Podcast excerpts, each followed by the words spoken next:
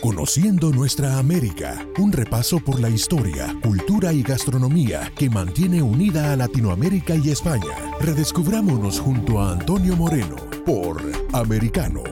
Comenzamos. Muy buenas, queridos oyentes. Les saluda Antonio Moreno. Esto es Conociendo Nuestra América en Americano, su casa, su radio, su estación, el medio de comunicación de los hispanos. Y hoy venimos con alguien de la casa, con una invitada de lujo, la doctora María Herrera Mellado, la cual tiene un currículum impresionante. Y con María Herrera vamos a hablar de los valores y de las costumbres de los hispanos que forman parte de Estados Unidos, que hacen día a día a los Estados Unidos y que además también tienen un pasado en los Estados Unidos que forma parte indisoluble de esta nación. Porque si bien conocemos el Día de Acción de Gracias, hay que apuntar que sus orígenes son hispanos, ya que el 8 de septiembre de 1565, Pedro Menéndez de Avilés, fundador de San Agustín y adelantado de la Florida, celebró una cena entre indios y europeos, asistiendo asimismo a una solemne misa concelebrada por cuatro obispos españoles. En Nuevo México tenemos a los Caballeros de Vargas, muy visibles en el desfile que reivindica mantener viva la herencia cultural hispana, honrando la memoria de Diego de Vargas, un comandante español que a finales del siglo XVII pacificó la región y especialmente la ciudad de Santa Fe, siendo que este evento le recuerda especialmente. Volviendo a la Florida, entre finales del siglo XVII y principios del siglo XVIII se formó el Fuerte Mosé, que fue poblado, entre otros, por muchos negros que huían de las colonias anglosajonas y encontraban su libertad en el dominio español. Tenemos el ejemplo de Francisco Menéndez, que pasó de esclavo a capitán.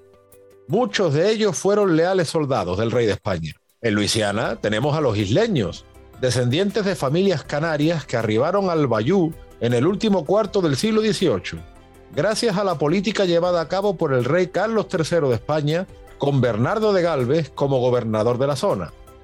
Bernardo de Galvez, que además era un experimentado militar, sin cuyo concurso no se entendería la independencia de Estados Unidos, pues amén de que proporcionó todo tipo de habituallamientos a los patriotas angloamericanos, fue venciendo a los británicos desde el Caribe al Mississippi con una armada compuesta por españoles europeos, hispanoamericanos así como por irlandeses, criollos de origen francés, indios, negros y mulatos. Y mucho más al norte, ya a finales del siglo XVIII, en la época del rey Carlos IV, la monarquía hispánica trazaba su frontera nada más y nada menos que en Alaska, donde aún hay lugares con nombre español.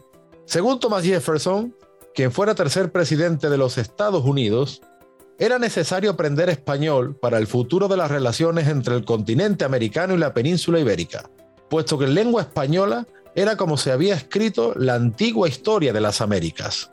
El poeta Walt Whitman dijo que para ese compuesto de identidad estadounidense del futuro, el carácter español proporcionará algunas de las partes más necesarias. Ninguna existencia muestra una retrospectiva histórica más grandiosa, más grande en religiosidad y lealtad, o por patriotismo, coraje, decoro, gravedad y honor, el historiador Charles Loomis dijo que si no hubiera existido España, no existirían hoy los Estados Unidos. La razón por la que no hayamos hecho justicia a los exploradores españoles es sencillamente porque hemos sido mal informados. La exploración española de América fue la más grande, la más larga y la más maravillosa serie de proezas que registra la historia. El presidente Kennedy dejó dicho que por desgracia son demasiados los estadounidenses que creen que América fue descubierta en 1620 y se olvidan de la formidable aventura que tuvo lugar en el siglo XVI y principios del XVII en el sur y el suroeste de los Estados Unidos. Tanto en Nuevo México como en Luisiana perviven familias de antiguo origen hispánico. Lo mismo encontramos en Texas y en California, y es que no en vano, eh, tres cuartas partes de los actuales Estados Unidos tienen una innegable herencia hispánica muy anterior a la inmigración contemporánea. Ellos se perciben los nombres de las ciudades. ¿De dónde si no saldrían Los Ángeles, San Antonio, San Francisco? Se ve reflejado además en el derecho, tal y como exponía el diario El Economista en el año 2018, sería absurdo negar las evidencias de nuestra presencia en Norteamérica el origen español del dólar, la estatua de Fray Junípero Serra presente en el Capitolio, representando a California, la reina Isabel la Católica, la primera mujer en aparecer en monedas y sellos de Estados Unidos, y leyes castellanas del siglo XIII, esto es, de origen medieval, concretamente las siete partidas de la época del rey Alfonso X el Sabio, presentes en la jurisprudencia de varios territorios hoy en día. Por poner un ejemplo, en 1989 aparecieron más de 300 sentencias que citaron las siete partidas en las Cortes Supremas de Luisiana, Texas, Arizona, Nuevo México y California. Vayan los créditos para el economista.es. Y bueno, ¿qué diremos de la música? El musicólogo Faustino Núñez, en su monumental libro América en el Flamenco, habla de la influencia hispánica en el blues a través del contacto de La Habana con Nueva Orleans Además, todo el mundo country está influenciado por la cultura hispánica.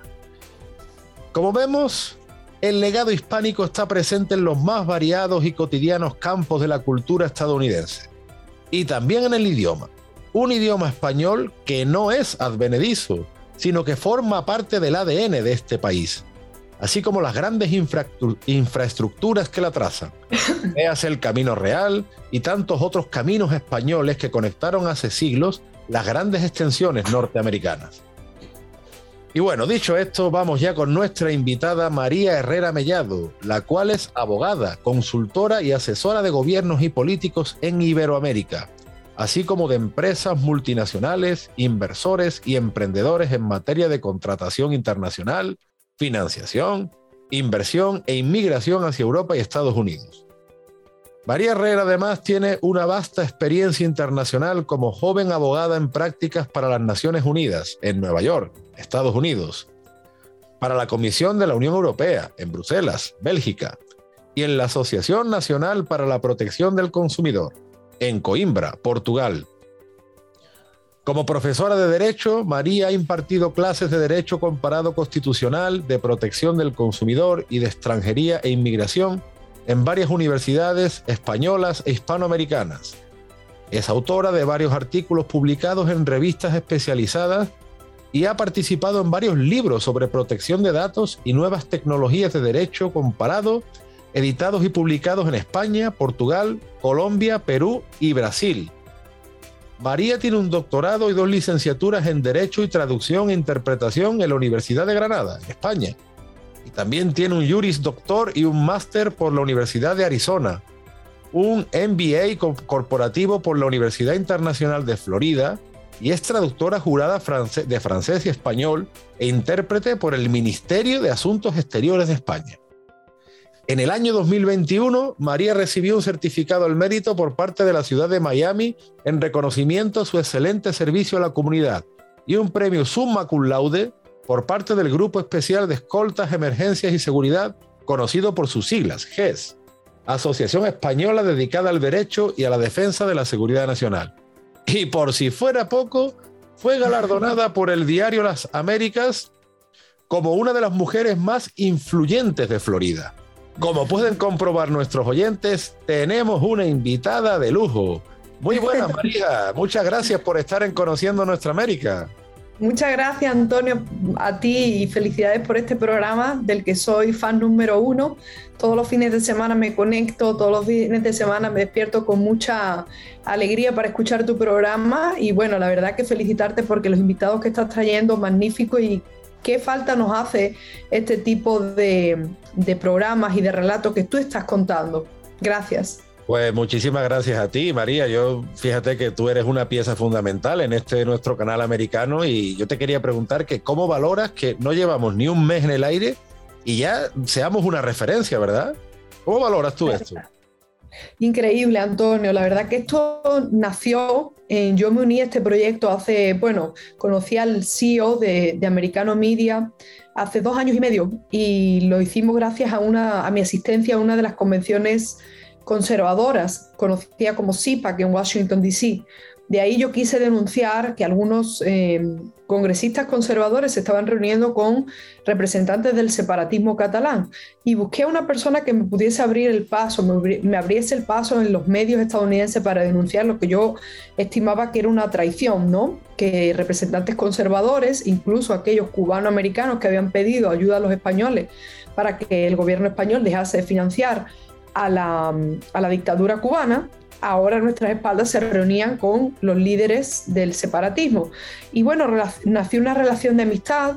Em, hemos estado con un grupo importantísimo ¿no? de periodistas, de ejecutivos en varios grupos privados, de mensajería privada, y el año pasado nos plantamos ante lo que nosotros entendimos que era una conspiración para, em, para acabar con cualquier tipo de vestigio de la política America First, que se basa en la defensa de la familia, la libertad, eh, fronteras seguras, y por parte de los medios de comunicación. Y el CEO, Iván García Hidalgo, que es un hombre muy exitoso, peruano-estadounidense, que había llevado su show número uno en la política en NTN 24, pues se tomó muy en serio el poner este proyecto en marcha, nos reunió a todos y aquí estamos por todos los medios de comunicación hasta decir que el próximo 12 de, abril nos ha concedido la primera entrevista a un medio hispano, Donald Trump. Um, y, la verdad que estamos creando, no sé, todo, todos los políticos, congresistas, senadores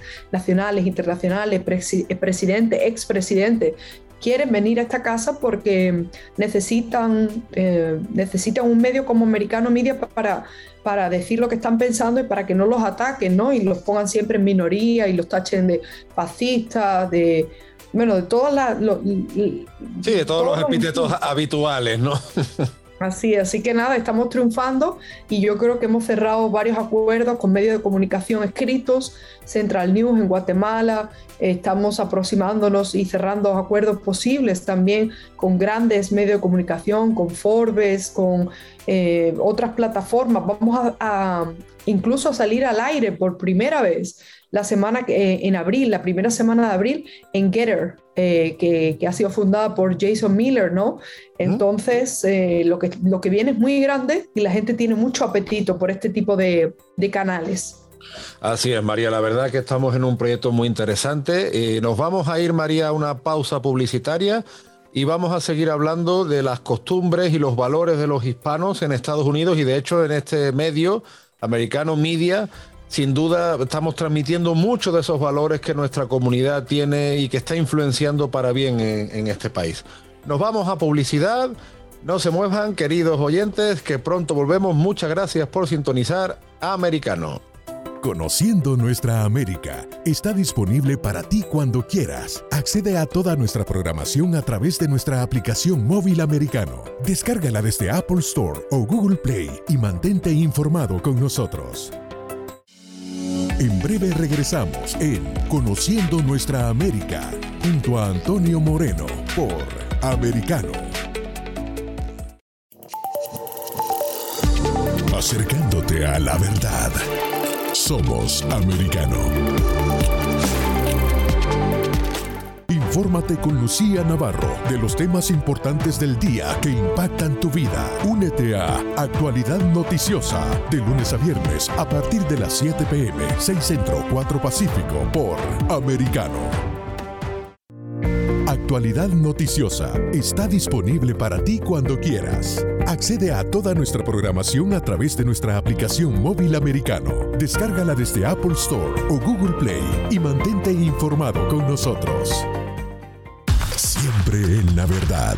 Somos americano. El análisis de la actualidad política de los países del sur de Latinoamérica y sus consecuencias en el continente, junto a Eduardo Feynman. De lunes a viernes, 10 a.m. Este, 9 Centro, 7 Pacífico, por Americano. Conosur está disponible para ti cuando quieras. Accede a toda nuestra programación a través de nuestra aplicación móvil Americano. Descárgala desde Apple Store o Google Play y mantente informado con nosotros. Siempre americano. Estamos de vuelta en Conociendo Nuestra América junto a Antonio Moreno por Americano. Regresamos de la publicidad. Muchas gracias, queridos oyentes. Estamos con la doctora María Herrera Mellado, una de las mujeres hispanas más influyentes de Florida y más conocidas también. María, hablando de las costumbres de los hispanos, que, en fin, cada vez son más visibles en Estados Unidos y que, realmente históricamente siempre ha sido así, vemos, por ejemplo, que en Estados Unidos existe el fenómeno del Spanglish, ¿no? Eh, o, por ejemplo, muchos hispanohablantes que adoptan expresiones del inglés, pero también vemos que pasa al contrario, ¿no? Eh, ya incluso en las películas, en las series, vemos que muchos hablantes de inglés ya introducen palabras y expresiones del español, ¿no? Definitivamente el español aquí en Estados Unidos está muy asentado. Eh, por ejemplo, imagínate que en Estados Unidos la constitución estadounidense no establece que el inglés es la lengua oficial, para empezar. Hay estados en los que mayoritariamente se habla el español, como es el caso de California. Y eh, cuando vemos cómo la, por ejemplo, la gastronomía, ¿no? Eh, se ha sentado y la influencia que tiene la gastronomía mexicana, la venezolana, la cubana. Yo te estoy hablando aquí desde Miami y te digo que el café, la tostada, eh, los churros, las arepas, los tacos son vocablos y son palabras que los estadounidenses no hispanos utilizan a diario. También eh, se, ha, expandido mucho otros vocables como la siesta, también se reconoce eh, fiestas internacionales como el 5 de mayo. en fin, es que hay un sinfín de, de, de influencias de los hispanoamericanos en este país. Las calles, los nombres de las calles. O sea, yo vivía en Arizona, las carreteras, las ciudades, Toledo, eh, Granada, Córdoba, Sevilla, aquí incluso en Miami, tenemos una zona de las más ricas que se llama Coral Gables, que es una ciudad muy próspera, que además fue diseñada como si fuera una aldea mediterránea y todas las calles son Valencia, Sevilla, Granada, Andalucía, no te puedes imaginar la influencia. Sí, claro, se siente uno cada vez más en casa y, a mí lo que me llama la atención, María, es que en Estados Unidos cada vez hay más demandas de, profesores de español y por otro lado veo también que el español eh, en la práctica es una herramienta de negocios y además todo un mercado, ¿no? Claro, porque es que son casi 63 millones de hispanoamericanos que sepamos, porque cada mes eso es la otra cara de la moneda, moneda quizás no tan agradable, pero el tráfico que conlleva toda la entrada masiva y por desgracia a veces muy desordenada de inmigrantes de Centroamérica y del resto de Sudamérica hace que el número creciente de hispanos que llega a este país pues eh, sea cada vez mayor y los hispanos trabajan en la, en la industria, ¿no? en la industria de la hostelería, en la industria del turismo, eh, cuando ya tienen sus papeles y tienen sus títulos en la aeronáutica, ejecutivos, las cámaras de comercio, em, la influencia también inclusive en la arquitectura, lo vemos, el diseño de casas, las villas mediterráneas, los materiales, en fin, eh, qué decir de la música, el arte, los premios Grammys. Es que somos una potencia social, una potencia cultural y una potencia política. Claro, y gracias a esa presencia hispana en los Estados Unidos, de hecho, muchos artistas españoles se están abriendo un hueco. Ahora que tú has mencionado los premios Grammy, se me ha venido a la mente, como muchos artistas, gracias a esa presencia hispana en Estados Unidos, pues eh, tú sabes que antes los artistas españoles, pues muchos hacían su gira por Iberoamérica, ¿no? Y tenían sus conciertos en México, en Perú, en Argentina, pero es que ya un destino obligado de muchos artistas españoles son los Estados Unidos y concretamente Florida, ¿no? Definitivamente. Eh, Florida, California, hay muchísimos artistas que se establecen en California y otros, bueno, que viven en, las grandes ciudades, las grandes urbes como Nueva York, Chicago. Eh, estamos hablando también incluso de modelos, deportistas de alto nivel. Los españoles están viniendo aquí masivamente. Para que te hagas una idea, Antonio, en el 2012 en lo que es la jurisdicción del Consulado de España en Miami, que abarca Florida, Carolina del Sur y Georgia, éramos unos 24.000 españoles. A la fecha hemos superado los 70.000 y seguimos creciendo. Los españoles están viniendo aquí masivamente porque por las sucesivas crisis financieras ¿no? que se han acontecido en, en, España y en Europa, pero sobre todo, como tú bien has dicho, porque al final una persona viene, triunfa, le explica cómo ha triunfado a otro español, lo mismo pasa con los hispanos, y luego aquí, en el caso concreto de Miami, es, tenemos una ayuda inigualable. Estamos viviendo un momento magnífico. ¿Por qué? Porque Miami es una ciudad que desde finales de los 80, principios de los 90, em, los cubanos decidieron invertir ampliamente, ¿no? Y personas que vinieron a lo mejor hace 60 años a los Estados Unidos, 62 años a Estados Unidos, cuando Cuba bueno, entró en el proceso de dictadura, vinieron aquí con una mano delante y otra detrás. Sin embargo, después de varias décadas ya eh, habían tenido sus hijos, sus hijos estudiaban, sus hijos eran ya ejecutivos, pues se metieron en política y lo que estamos viviendo es un momento, un siglo de oro, porque estamos beneficiándonos de todo ese trabajo que han hecho aquí los cubanos para construir ciudades, para entrar en política, para dar ayudas sociales. Realmente los españoles estamos beneficiándonos porque la, la comunidad cubana en, particular son los hispanos que más quieren a los españoles, sin lugar a dudas. Claro, eso de hecho posibilita que haya, yo me imagino, ¿no? Y, bueno, es lo que se ve desde fuera. Eh, que posibilita que haya cada vez una fusión más gradual entre esos españoles que llegan a los Estados Unidos con los hispanos que ya están allí. Tú lo ves en Florida con los cubanos, pero bueno, se puede ver también con otras comunidades hispanas, ¿no? Eh, que hay un, encuentro cada vez más próximo entre los españoles y, los hispanos americanos en, territorio estadounidense. Los españoles y los hispanos en general tienden a formar familia, casarse y hacer negocios con otros hispanos, sean españoles, sean caso de los peruanos, colombianos, eh, entonces eso facilita mucho las cosas y entonces, como tú decías al inicio de tu programa, el español es la, lengua vehicular, los que abren la puerta a otros españoles y a otros hispanos son los propios hispanos y no solo en el estado de Florida, vemos por ejemplo en, Hollywood, yo leía como Salma Hayek fue una de las personas que más le abrió la puerta, por ejemplo, el caso de Penélope Cruz, ¿no? Para entrar en Hollywood y ser la, la actriz que, que es hoy reconocida. Y pasa así, realmente, fíjate, el mejor ejemplo es Americano Media.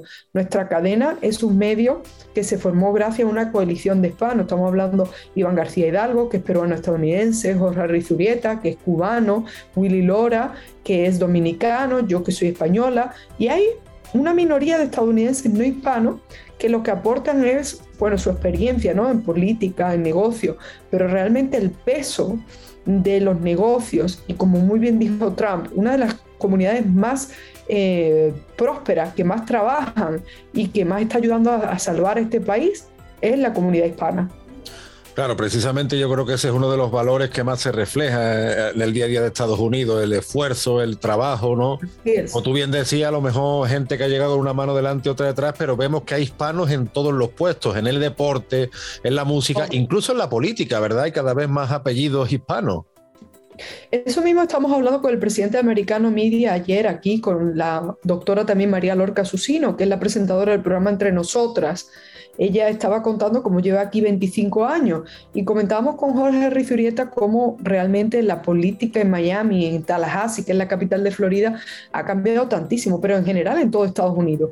Aquí en Florida eh, vemos que la ciudad de Miami pues tiene una mayoría de concejales y el alcalde de herencia hispana. En Tallahassee ya es, no son unas minorías, son la mayoría, son los hispanos que son senadores, congresistas. Es más, ha habido la influencia de, los hispanos es tanto, sobre todo en la política estadounidense, que precisamente esta cadena se va a erigir como una de las cadenas en las que le vamos a dar voz y voto a muchos millones de hispanoamericanos, pero también a aquellos políticos que no saben cómo eh, acercarse a esos millones de hispanos en su distrito, sus distritos electorales, que necesitan un canal como americano para que le explique, traducido o simultáneamente, cuáles son sus posiciones políticas en materia de inmigración, de impuestos, de salud, de infraestructura. Realmente por eso vamos a tener éxito, porque hay una demanda y porque los políticos inclusive necesitan y quieren ahora hablarle a la comunidad hispanoamericana en español.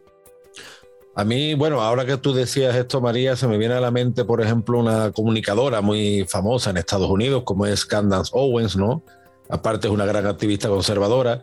Y ella desde hace tiempo se ha dado cuenta de que los hispanos no, no somos fácilmente manipulables, que de hecho ella ve muchos hispanos que aman los valores conservadores y precisamente, o especialmente, mejor dicho, los hispanos que llegan a Estados Unidos de Cuba y Venezuela, ¿no? que vienen huyendo al socialismo se lo están poniendo difícil al Partido Demócrata. Es decir, como que hay determinados lobbies eh, que creen que esos, eh, los hispanos somos pues eh, objeto de su antojo, de su deseo, que marionetas, pero Owens ya se ha dado cuenta de que eso no es así y que es más, la tendencia es hacer lo contrario, ¿no? ¿Tú le darías la razón en este caso a, Owens?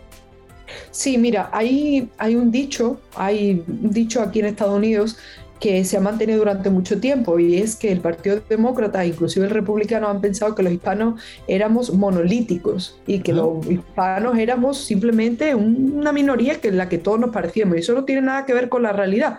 Como tú bien comentas, no tiene nada que ver un exiliado cubano, venezolano, nicaragüense, con un inversor español, con un eh, negociante peruano, con un arquitecto argentino, o sea, con personas... Primero lo que nos marca y nos diferencia es, aparte de que venimos de naciones diversas, eh, diferentes, que lo que nos une es, yo diría que nos unen varios pilares. Número uno, la lengua.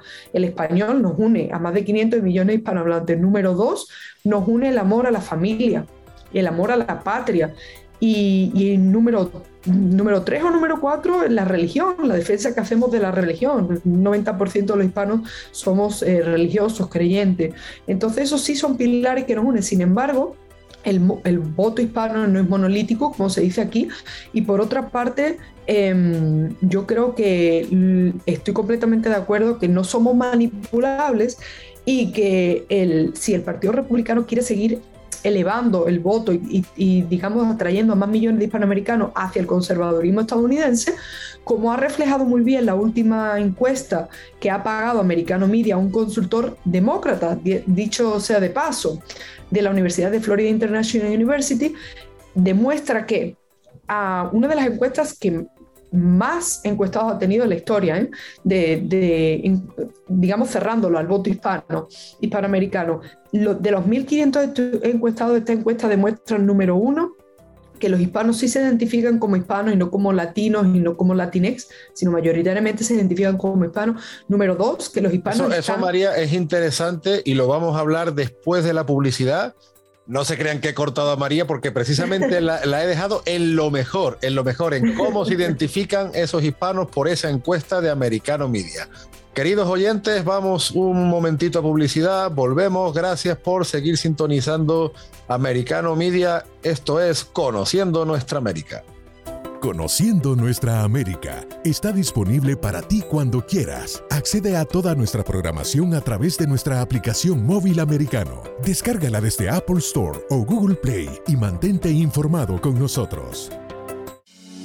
En breve regresamos en Conociendo Nuestra América junto a Antonio Moreno por Americano. Está la verdad, siempre americano.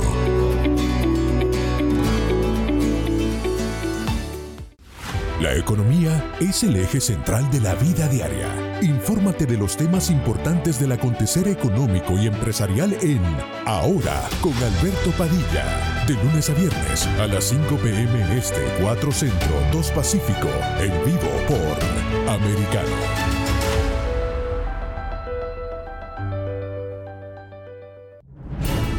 Ahora con Alberto Padilla está disponible para ti cuando quieras. Accede a toda nuestra programación a través de nuestra aplicación móvil americano. Descárgala desde Apple Store o Google Play y mantente informado con nosotros.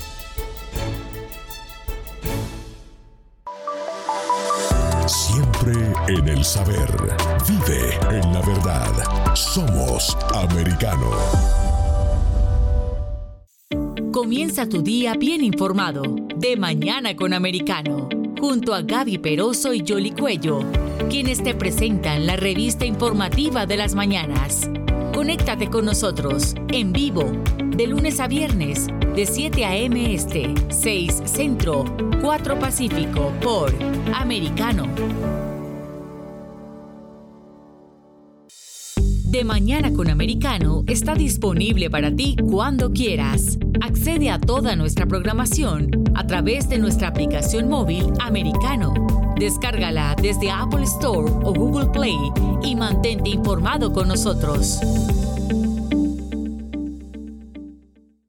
Somos. Americano. Estamos de vuelta en Conociendo Nuestra América junto a Antonio Moreno por Americano.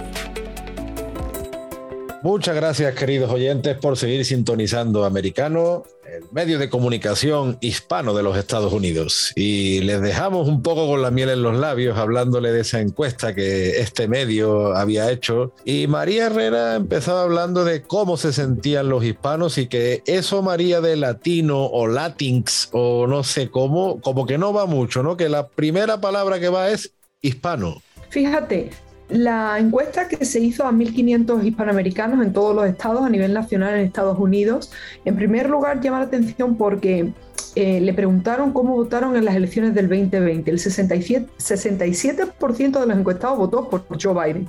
Sin embargo, eso no significa que necesariamente se adhieran a las políticas y a los términos que están, los nuevos vocablos estos que está creando la izquierda estadounidense. De hecho, el 60%, más del 60% se identifica como hispano, a pesar de haber votado por Biden. la mitad, el 30% se identifica como latino y no llega ni siquiera era el 2% los que se identifican como Latinx. Por lo tanto, eso es muy significativo, ¿no?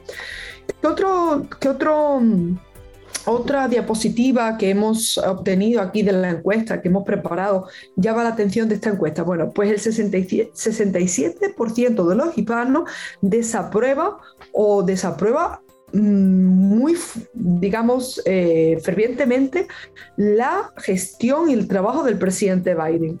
52% de los republicanos y 26% de los demócratas están de acuerdo con que el Partido Demócrata ha sido secuestrado por la extrema izquierda y por los progresistas. Imagínate lo que estamos diciendo. Y por último, antes que pasemos a otro tema, para las elecciones presidenciales 2024, Donald Trump sigue siendo, teniendo en cuenta por quién han votado en el 2020, sigue siendo por el 20% de los hispanos el candidato favorito. ¿ok? Y eh, en un 51% los votantes demócratas pues habían evidentemente demostrado sus preferencias, pero estamos hablando de que los candidatos republicanos, incluyendo con los que van y piensan votar por Donald Trump si se va a reelegir, sumarían aproximadamente el 33.4%. Todo esto teniendo a toda la prensa en contra, Antonio. Claro. Y además, eh, yo creo, María, que lo que ha pasado eh, con respecto a los hispanos es eh, Owens lo ve desde su perspectiva afroamericana, por así decirlo, ¿no? Entonces ella habla de que el Partido Demócrata y los lobbies atláteres, por así decirlo, eh, han tenido siempre la comunidad afroamericana como una plantación ideológica, ¿no? Es el amo que viene con el látigo a decirle a los esclavos, tú tienes que votar a esto, tú tienes que ser así. Por ejemplo, Joe Biden dijo que el único negro bueno, el buen negro era el que le votara a él. O sea, una persona negra que no le votara a él, pues ya, ya no es bueno. O sea, e, es que lo dicen además con absoluto descaro. Pero e, esa utilización, esa manipulación en los hispanos no va, porque además con los hispanos, y eso yo creo que es un valor, agregado a la cultura estadounidense, con nosotros no van los conceptos cerrados de raza. Es decir, nosotros no encajamos ni en el supremacismo tipo anglosajón, pero es que tampoco encajamos en el Black Lives Matter, porque un hispano pues, puede ser blanco, negro, eh, puede tener sangre asiática, puede ser mestizo, o sea, esos conceptos cerrados de raza no van con esta comunidad que tiene unidad en la diversidad. Yo creo que eso será un valor que se va a ver más en la cultura estadounidense por encima de esas clasificaciones cerradas, ¿no? De, raza. Definitivamente, de hecho, mm, sorprendentemente, cuando eh, mataron a George Floyd, y surgió este movimiento Black Lives Matter por el grupo del grupo marxista, supremacista Black Lives Matter. Em, lo que el Partido Demócrata no podía concebir ni aceptar es que los hispanos no estaban apoyando este, a este movimiento, porque como tú dices, no somos manipulables, porque como tú dices, nosotros no somos blancos o negros, somos mestizos desde, básicamente desde nuestros orígenes. Y bueno, hay muchísimas cosas. Yo le invito a tu audiencia que se descarguen esta entrevista, la van a encontrar en muchos en muchos eh, artículos de prensa, inclusive tú escribiste un par de notas al respecto, ¿no? Pero, pero fíjate, uno de los temas que más divide a la sociedad estadounidense y por el que han intentado dividirnos más a los, a los hispanos es por el tema de la, inmigración, ¿no? Entonces, en esta encuesta se dice muy claramente eh, que con respecto a las políticas partidistas en materia de inmigración, eh, tanto los republicanos como los demócratas, por supuesto, piensan que su partido lo hace mejor que el, otro. Sin embargo, eh, está claro que ninguno de los dos partidos eh, ha llegado a un consenso ni parece que vamos a llegar a un consenso. Entonces, la pregunta, a la 19 le, le preguntaba a los encuestados, ¿usted piensa que como republicano, como demócrata, como independiente o algo más, que su país, que su partido ha hecho un buen trabajo con respecto a la inmigración. El Partido Republicano, los encuestados republicanos dijeron que sí, que el 69.1% pues lo habían hecho muy bien. ¿Qué significan las políticas del Partido Republicano con respecto a la migración, con respecto a los hispanos? Que los hispanos aquí tienen que venir de forma legal, ordenada, que quieren atraer a una clase, a una mano de obra calificada, cualificada, y que quieren reducir al mínimo la inmigración humanitaria porque lo que pasa es que ha habido un abuso del sistema de inmigración, en concreto de la solicitud de asilo. Sin embargo, cuando le preguntan a los demócratas, imagínate, la peor crisis inmigratoria que hemos vivido que estamos viviendo desde el nacimiento del Ministerio de Seguridad Nacional, después de aquellos atentados del 11 de septiembre, el 70% de los encuestados dice que a pesar de que estamos recibiendo casi 200.000 eh, estamos hablando de 150.000 a 200.000 inmigrantes todos los meses por esa frontera, interceptado más de 2 millones de personas desde que llegó Biden al poder. 70% dice que el Partido Demócrata está haciendo un buen trabajo. Eso significa que hay una desconexión con la realidad, porque no puede ser que un país como Estados Unidos sea un país de puertas abiertas en un momento en el que eh, ahí sigue habiendo siempre una amenaza terrorista por grupos de radicales, personas que quieren destruir Estados Unidos por dentro, más la llegada masiva y desordenada no solo de inmigrantes humanitarios, Antonio, sino también de muchos hispanos que han perseguido en países como Cuba, Nicaragua, Venezuela y han torturado en las cárceles a muchos presos políticos que han venido buscando auxilio y refugio en nuestro país. Claro, es triste que muchos exiliados que han llegado huyendo de aquellas tiranías pues se encuentren ahora con sus verdugos, ¿no? La verdad que es una, es una paradoja tristísima y, y trágica, la verdad que sí, la verdad que sí. Pero en fin, hablando de, estas costumbres y de estos valores de los hispanos, eh, antes tú mencionabas el día 5 de mayo, ¿verdad? Otro día que se base ya típico también de Estados Unidos y típico de la tradición mexicana es el Día de los Muertos, ¿no? El Día de los Muertos, exactamente. Yo cuando vivía en, en Arizona se celebraba muchísimo. Por supuesto, el Día de Colón, Columbus Day, una fiesta nacional federal. ¿Qué están intentando hacer con esto los, la izquierda estadounidense?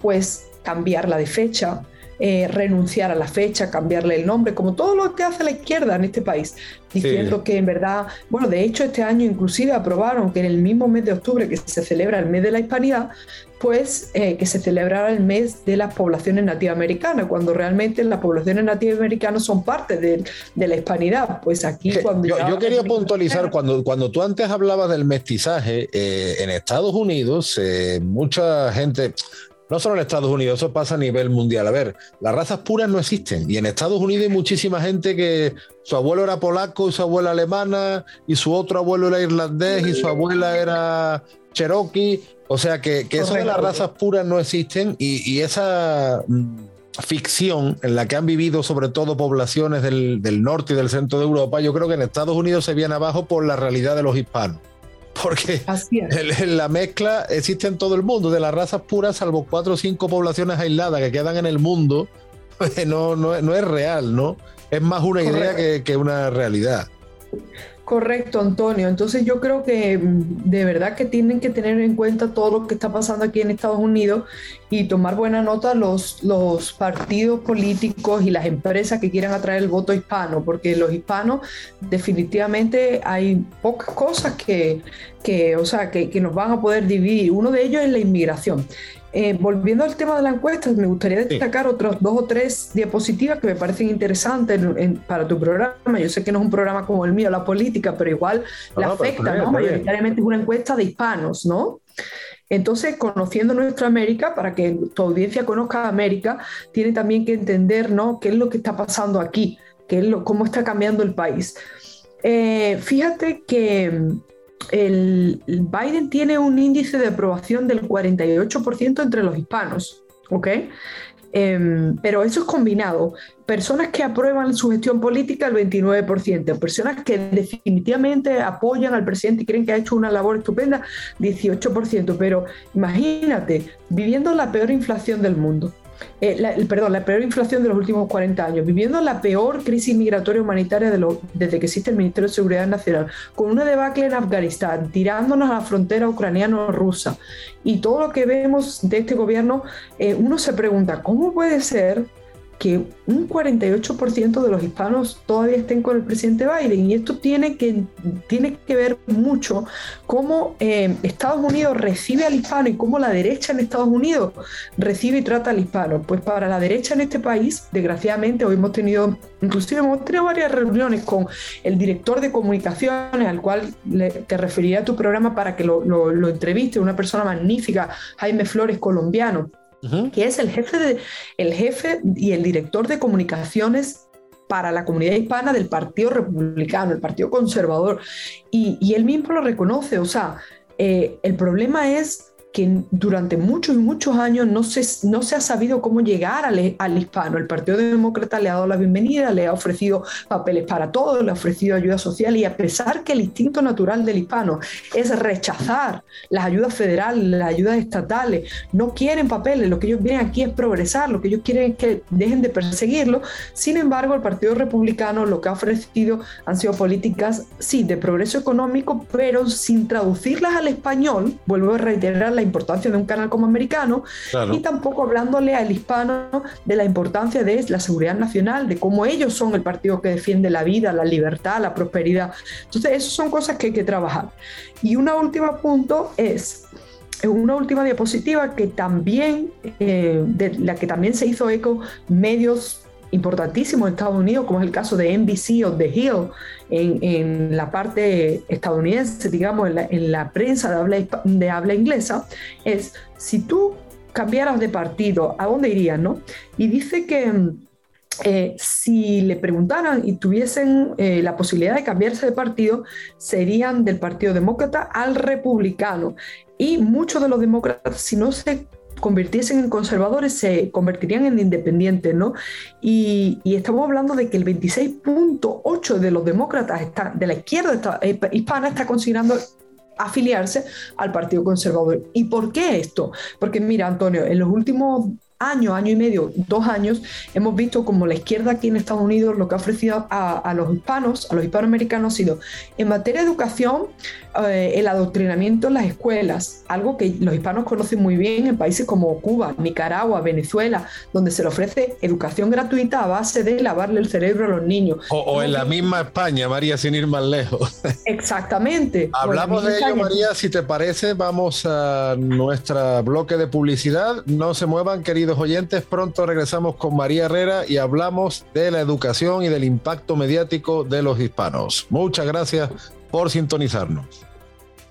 Conociendo nuestra América está disponible para ti cuando quieras. Accede a toda nuestra programación a través de nuestra aplicación móvil americano. Descárgala desde Apple Store o Google Play y mantente informado con nosotros.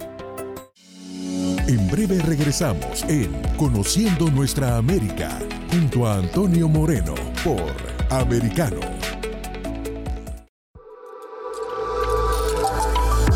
Vive en la verdad. Somos Americano.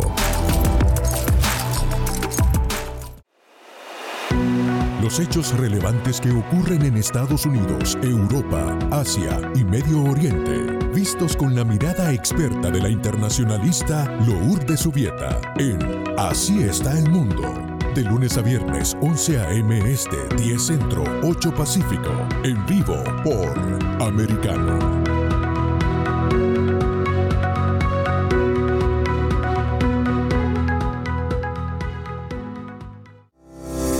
Así está el mundo. Está disponible para ti cuando quieras. Accede a toda nuestra programación a través de nuestra aplicación móvil americano. Descárgala desde Apple Store o Google Play y mantente informado con nosotros.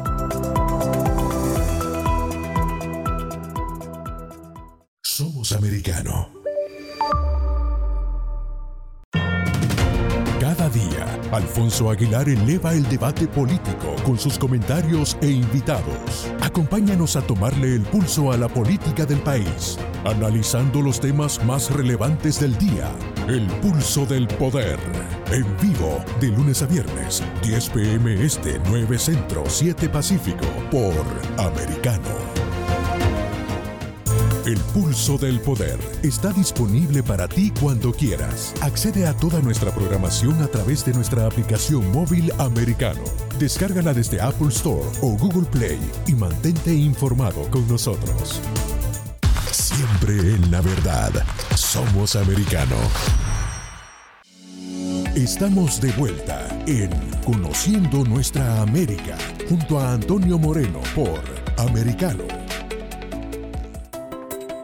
Volvemos de publicidad en nuestro último bloque de Conociendo Nuestra América con María Herrera Mellado. Hablábamos con María en este programa, que estamos tratando las costumbres, los valores que están imprimiendo los hispanos en Estados Unidos, de eh, la problemática de la educación, que por desgracia es una problemática que los hispanos eh, conocemos en nuestros respectivos países, eh, no solo en el continente americano, sino en la, misma España. ¿no? determinados lobbies se han hecho con la educación, en Estados Unidos es muy visible la que llaman la cultura woke, que además está impregnando a un nivel universal. Y María estaba hablando de, esa encuesta que ha hecho este canal americano y, de las consecuencias, ¿no, María? Que, que se ven en, la educación y luego, pues claro, lógicamente tiene su repercusión eh, a la hora de la opinión, del voto y, un largo etcétera. Yo vuelvo a recordar a la audiencia que esto es una encuesta que a pesar que ha, pegado, ha pagado Americano Media, lo ha hecho una persona, eh, una empresa abiertamente demócrata de la izquierda estadounidense y no han podido ocultar el sol con una mano. De hecho,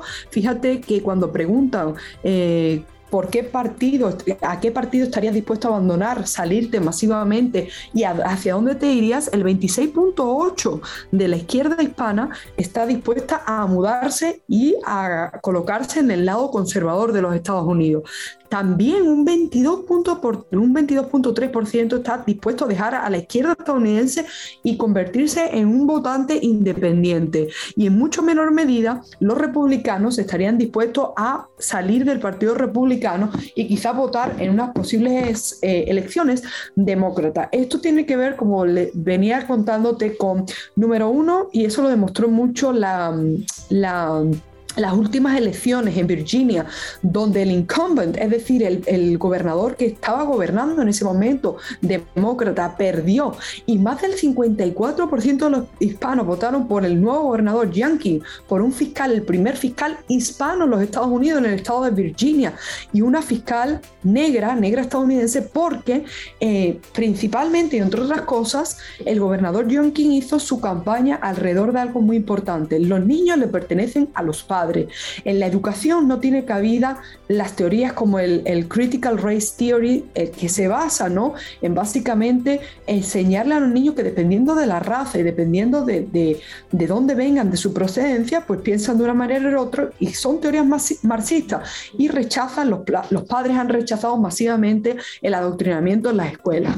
Aparte de, de materia de educación, ¿por qué se están yendo los demócratas la izquierda hacia la izquierda hispana, hacia el Partido Conservador o, se están convirtiendo en votantes independientes, porque están viendo que la Casa Blanca aquí en Estados Unidos ha llegado, el presidente Biden ha llegado a la Casa Blanca y, Kamala Harris han llegado endeudados con un movimiento abiertamente marxista, como ellos, lo, a ellos mismos se definen.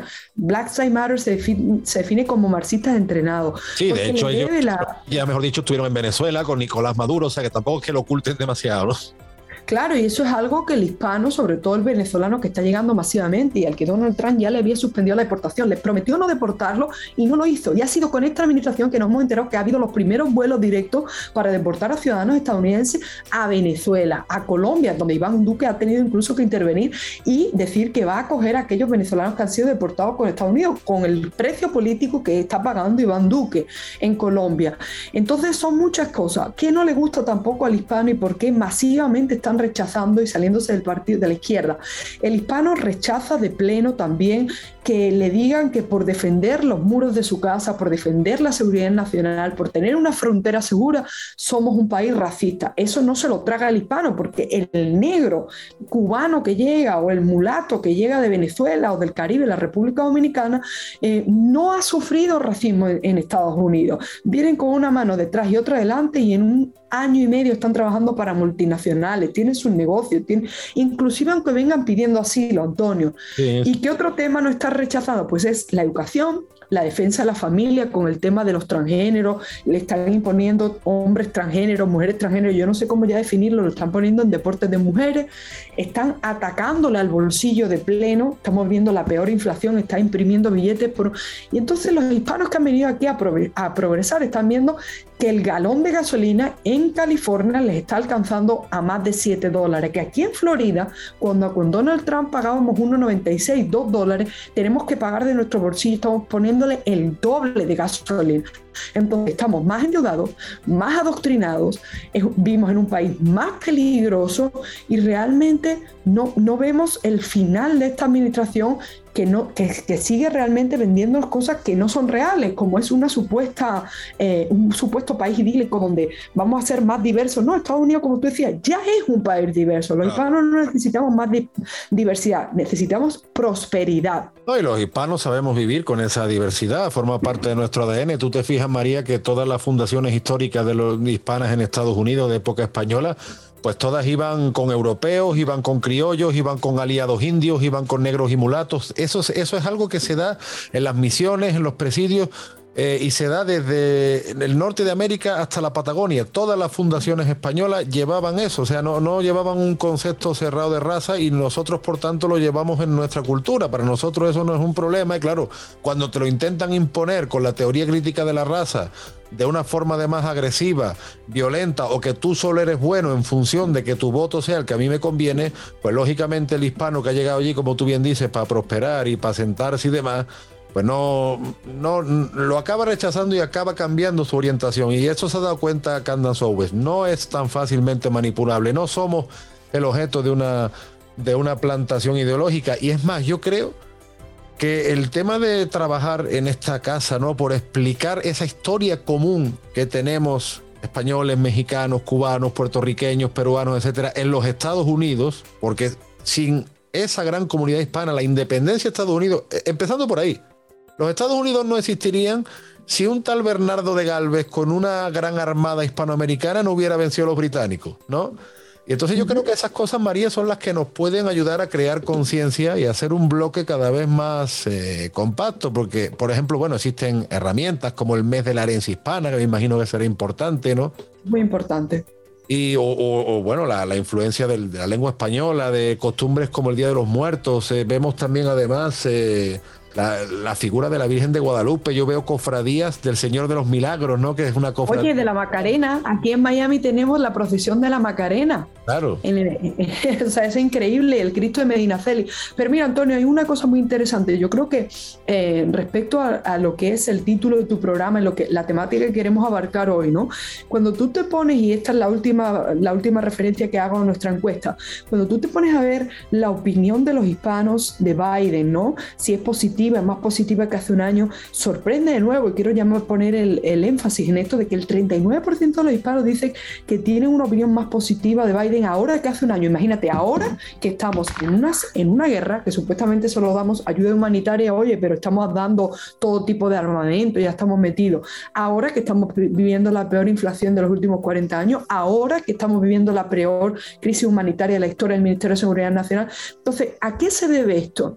Pues se debe a algo importante que debe conocer la audiencia y es que los únicos canales en español hispanos en Estados Unidos son los canales como Univisión, Telemundo a nivel nacional y a, a, nivel local estamos hablando de América TV, la Mega TV, pero sobre todo Univisión y Telemundo. Me quiero centrar en ellos dos, basando y utilizándonos como eh, una comunidad de 63 millones de, hispanos aquí en Estados Unidos y más de 500 millones de hispanohablantes utilizan precisamente esas bazas, nuestros valores, nuestras costumbres, nuestros festivales, nuestras culturas y nos lo tiran y hacen un refrito, ¿no? Como para que tú te sientas orgulloso de ser hispano, pero mientras tanto acaban con nuestras costumbres, nuestros principios y los valores, porque Univision y Telemundo abiertamente abogan por políticas de Biden que es acabar con la vida, es decir, defender el aborto, ¿ok? Fronteras abiertas en el que entra aquí todo, absolutamente todo el mundo y, y, realmente y no defienden ni siquiera en la libertad de religión, la libertad de cátedra. Para ellos el coronavirus, el coronavirus ha sido la, la, perfecta excusa para eh, meterle miedo a todo el mundo y decirnos que bueno, que no podíamos ni siquiera ir a la iglesia. Que la, si te fijas, María, fue la, misma operación, exactamente la misma la que hicieron con los afroamericanos. claro los afroamericanos, en contra de lo que mucha gente pueda pensar, es gente muy apegada a la iglesia, a la familia, a sus costumbres, eh, una fuerte identidad musical, gastronómica, y sin embargo hicieron una operación de laboratorio y esta comunidad salió perjudicadísima y Black Lives Matter en el fondo no es sino el, el enésimo invento que hay para utilizar a esta población como, como eso, como una plantación ideológica, como dice Candace Owens. y la misma operación están queriéndose con los hispanos, exactamente la misma.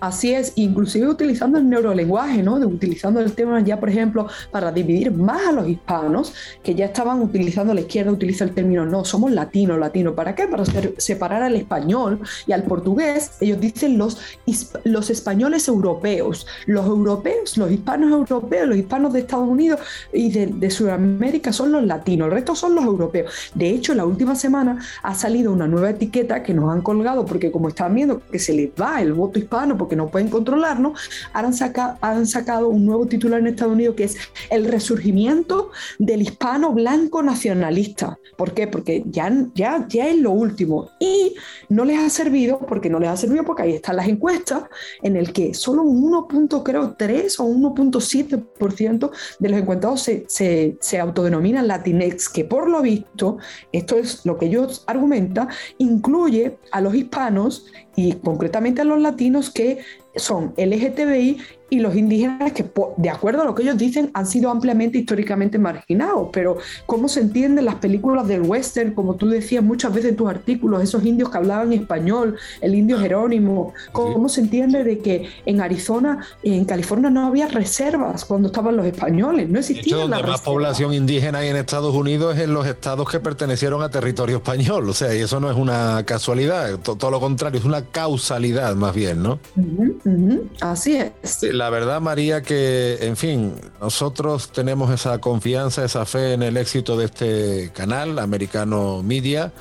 Eh, somos un gran altavoz para esa comunidad que somos millones en los Estados Unidos y que en todo el mundo nos reconocemos ya. Yo he perdido la cuenta, yo no sé si vamos ya por los 600 millones que compartimos un idioma, que nos entendemos a uno y al otro lado del charco y que como tú bien dices, cuando estamos juntos pues hacemos negocios, salimos adelante, nos protegemos y, y, bueno, pues esa es la idea de este programa. La verdad, María, que ha sido un placer tener este programa contigo de ir conociendo nuestra América, concretamente a partir de esos valores y esas costumbres de los hispanos que tú día a día pues también estás trabajando. Te deseo todo el éxito del mundo en tu programa. Tú sabes que yo soy fan tuyo, que soy seguidor tuyo.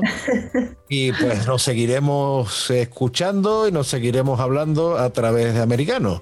Muchísimas, Muchísimas gracias. gracias, Antonio. Eres bienvenido a mi programa La Política y no se olviden, bueno, pues seguirnos en todas las redes sociales, descargar nuestra aplicación de Americano Media y por supuesto, pues seguirnos en todas, en todas partes, porque de verdad que estamos en todas partes. La verdad que sí, y, y así seguiremos. Muchísimas gracias, María, te mando un gran abrazo y a nuestros queridos oyentes los emplazamos para nuestro próximo programa. Muchas gracias. Conociendo nuestra América en americano.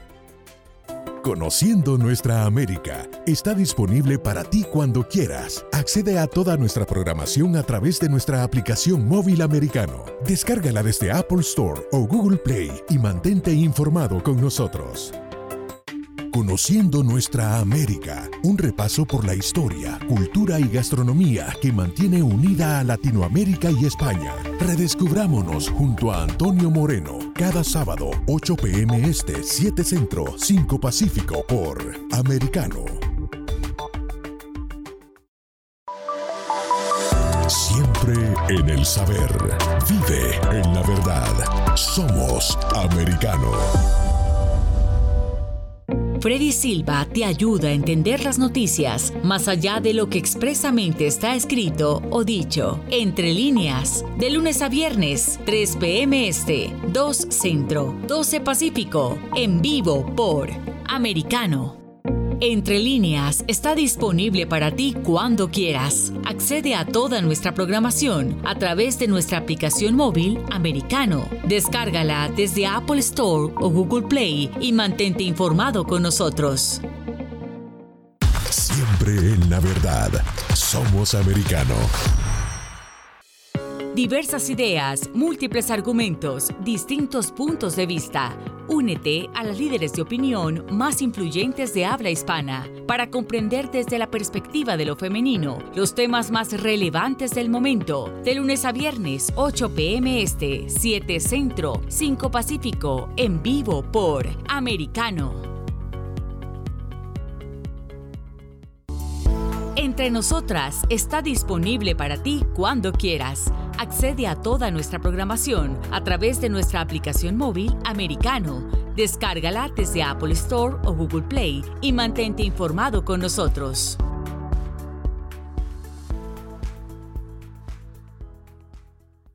Somos americano.